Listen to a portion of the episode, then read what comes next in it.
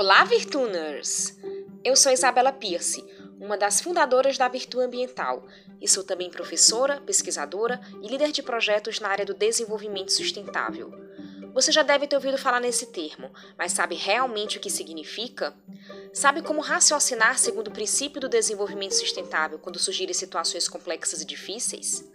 Sabe como promover o desenvolvimento sustentável na prática, ponderando as circunstâncias de cada caso concreto? Isso não é tarefa simples.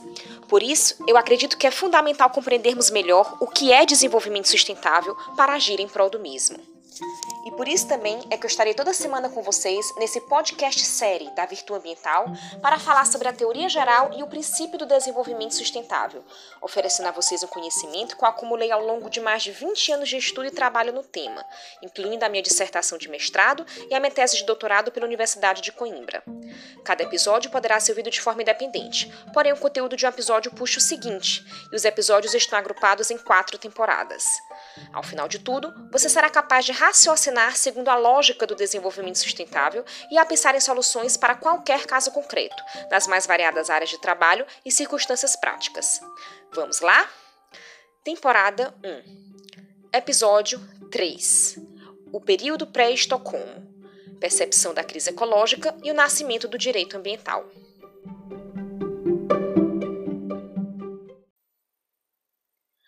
Vimos nos podcasts anteriores o fenômeno da Revolução Industrial e do início do crescimento econômico moderno, que transformou o mundo numa velocidade nunca antes vista na história. Ao longo do século XX, em especial na sua segunda metade, o desejo dos países mais pobres de também passarem por esse crescimento econômico, combinado com os problemas ambientais que já estavam acontecendo nos países mais ricos, fomentou a equação que, como resposta, fez nascer o conceito de desenvolvimento sustentável. E para analisar esse processo, eu inicio a partir da Revolução Industrial e faço um recorte em quatro períodos distintos. Primeiramente, o período pré-Estocolmo, que se inicia na Revolução Industrial e vai até a Conferência de Estocolmo em 1972. Depois, o período Estocolmo-Rio, que se inicia em 1972 e vai até o ano de 1992, na Conferência do Rio das Nações Unidas. Posteriormente, o período Rio-Paris, que se inicia em 1992 e vai até o ano de 2015, quando tivemos o Acordo de Paris e também os Objetivos do Desenvolvimento Sustentável. E após 2015, temos o período pós-Paris, que é o período em que nós estamos agora. Tal opção visa facilitar a compreensão dos fatos históricos que ajudará a construir a teoria do desenvolvimento sustentável, e é também uma opção metodológica para observar melhor o liame entre todos esses fatos. Iniciemos então nossa análise com o período pré-Estocolmo. Sob o prisma ambiental, este é o período em que a natureza passou a ser modificada pelo homem numa velocidade nunca antes testemunhada. O período em que certos tipos de poluição e outros danos ambientais causaram transtornos em tal grau que passaram a preocupar, preocupar e a exigir resposta legal, promovendo assim o nascimento do direito ambiental, tanto internacionalmente quanto no âmbito de alguns países. Foi também no final desse período, por volta da década de 60, que despontou a percepção de que vivenciamos um quadro de crise ecológica global. Mas iniciemos com o nosso primeiro marco histórico, a Revolução Industrial, no final do século XVIII. Conforme narrei em podcast anterior, as inovações tecnológicas da Revolução Industrial permitiram uma maior velocidade na fabricação de produtos, o que, do ponto de vista da produtividade, foi excelente, mas, do, do, ponto de vista ambiental, significou uma demanda crescente por recursos naturais e uma produção também crescente de resíduos, até se chegar a quadro de escassez de determinados recursos e a quadros de dramática poluição decorrente do lançamento de resíduos no ar, na água ou no solo. A utilização de recursos naturais e a produção de resíduos pelo ser humano ocorrem desde sempre. Por isso, eu considero que o que mudou após a Revolução Industrial não foi propriamente a relação ética que o homem estabelece com a natureza, mas sim a velocidade com a qual o homem passou a demandar recursos naturais e a produzir resíduos. Se com a máquina a vapor ele consegue produzir, por exemplo, uma tonelada a mais de tecido por dia, então será necessária uma quantidade muito maior de algodão por dia, bem como no mesmo tempo será produzida uma quantidade igualmente maior de resíduos do que ele produzia antes da Revolução Industrial. E o grande problema é a natureza possui uma biocapacidade, isto é, uma capacidade específica para renovar os recursos naturais e depurar os resíduos. Quando o ser humano passa a demandar recursos e a lançar resíduos numa velocidade cada vez maior, Simplesmente chega um momento em que os recursos tornam-se escassos, mesmo se eles forem renováveis, e o ambiente torna-se poluído em razão do acúmulo de resíduos, seja na água, no ar ou no solo. Pois bem, antes da Revolução Industrial, já havia ocorrido casos pontuais de escassez de certos recursos e poluição de certas localidades. Porém, com a Revolução Industrial, esses casos tornam-se mais intensos e multiplicam-se em grande velocidade. Se, por exemplo, antes da Revolução Industrial, os rios que cortavam as maiores cidades eram poluídos por dejetos humanos, conforme eu narrei em podcast anterior, após a Revolução Industrial, esses mesmos rios passaram a ser poluídos também por dejetos industriais, o que levava as águas do rio não apenas a feder, mas a se tornar completamente inutilizável em vários e longos trechos. Igualmente poluído passou a ser o ar que se respirava nas grandes cidades. A cena ontológica do filme Mary Poppins, onde os personagens dançam nos telhados de Londres completamente enegrecidos pela poluição das chaminés, é um exemplo do ambiente da época. Até meados da década de 40 do século XX, entretanto, os casos de escassez e poluição, por mais que incomodassem, adoecessem e até provocassem a morte de pessoas, eram considerados como algo inerente ao progresso, um efeito colateral do crescimento econômico com o qual as pessoas deveriam simplesmente se conformar. Por essa razão, praticamente não existem registros de casos judiciais ou leis que objetivassem sanar o problema ambiental ou indenizar suas vítimas até a primeira metade do século XX. Ocorre que, em meados da metade do século XX, vários casos começaram a chamar a atenção da sociedade e das autoridades públicas, em razão da intensidade do dano provocado ou do número de vítimas que esse dano fez. São casos que eu chamarei a partir de agora de casos escândalos, em razão de terem gerado precisamente um escândalo jurídico-social impossível de ser ignorado pelo direito. Como exemplo, eu cito os seguintes casos: 1. Um, a intensa concentração de smog, ou seja, poluição, no ar de Londres durante alguns dias no ano de 1952, em decorrência da queima de carvão pelas indústrias e residências, cumulado com o fenômeno meteorológico da época, o que provocou a morte direta de mais de 10 mil pessoas e doenças em mais de 100 mil somente naqueles dias, episódio que ficou conhecido como The Great Smog ou The Big Smoke em Londres, e até hoje é relembrado como um dos mais impactantes acontecimentos daquela naquela cidade. 2.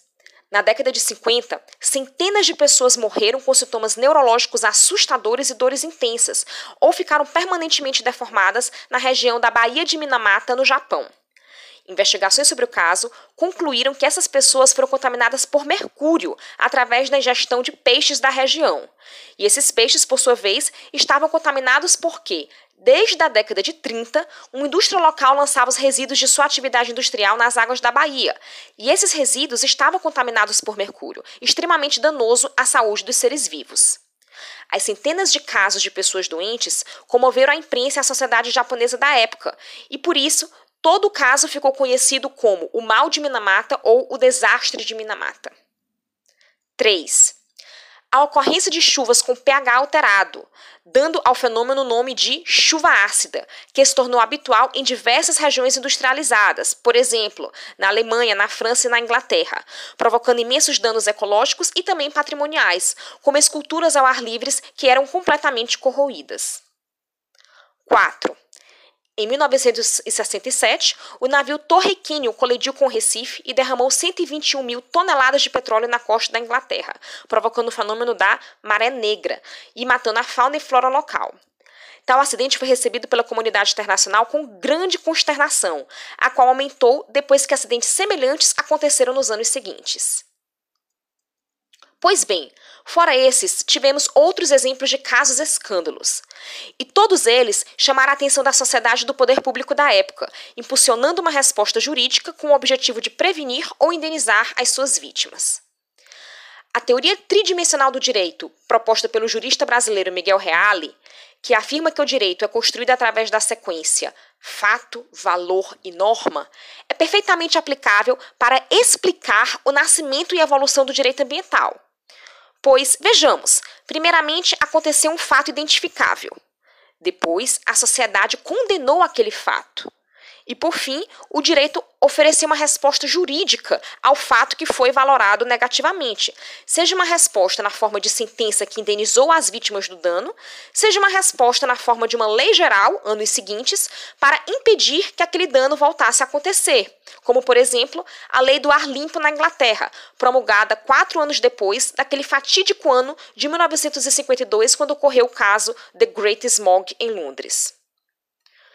Com base, então, na teoria de Miguel Reale, eu utilizarei essa expressão fato, valor e norma para me referir ao fenômeno de criação de normas ambientais que segue essa sequência de acontecimentos, e passarei inclusive a chamar de fato, valor e norma ambiental.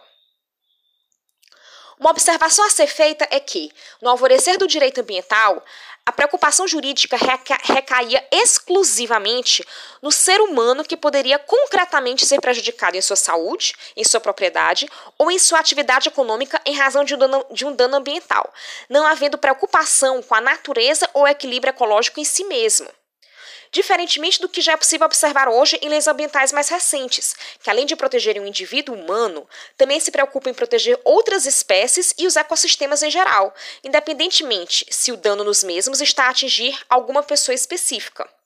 Ou seja, hoje, a legislação reconhece o valor da natureza em si mesma e protege os interesses difusos da sociedade, existindo até mesmo constituições de países recentes que reconhecem a natureza como sujeito de direitos. Porém, isso será tema de um podcast seguinte. Por ora, cabe reconhecer que, lá no início, em meados do século XX, no nascimento do direito ambiental, o círculo ético em matéria de meio ambiente, isto é, as razões para a proteção ambiental, se referiam só e somente à necessidade de evitar danos concretos à saúde, propriedade ou outro valor que eram concretamente auferíveis por pessoas individuais. Por exemplo, a Convenção para a Proteção das Aves Úteis à Agricultura de 1902 indica já desde o seu próprio nome que o alvo de proteção era exclusivamente as aves úteis à agricultura. Ou seja, aves que não eram úteis à agricultura permaneceram desprotegidas, ainda que outras aves tivessem um importante papel no ecossistema ou estivessem em risco de extinção. Da mesma forma, as convenções que visavam regular a pesca a preocupação era exclusivamente econômica, visando manter os estoques de peixes e atividade pesqueira e prevenindo, por consequência, potenciais conflitos entre os países que praticavam a pesca em alto mar. Nesse sentido, a Convenção da Regulamentação da Pesca da Baleia, de 1946, ilustra bem o objetivo de manutenção da atividade econômica, já que a população de baleias começou a declinar fortemente no início do século XIX, sendo necessário ir cada vez mais longe nos oceanos para encontrar as baleias.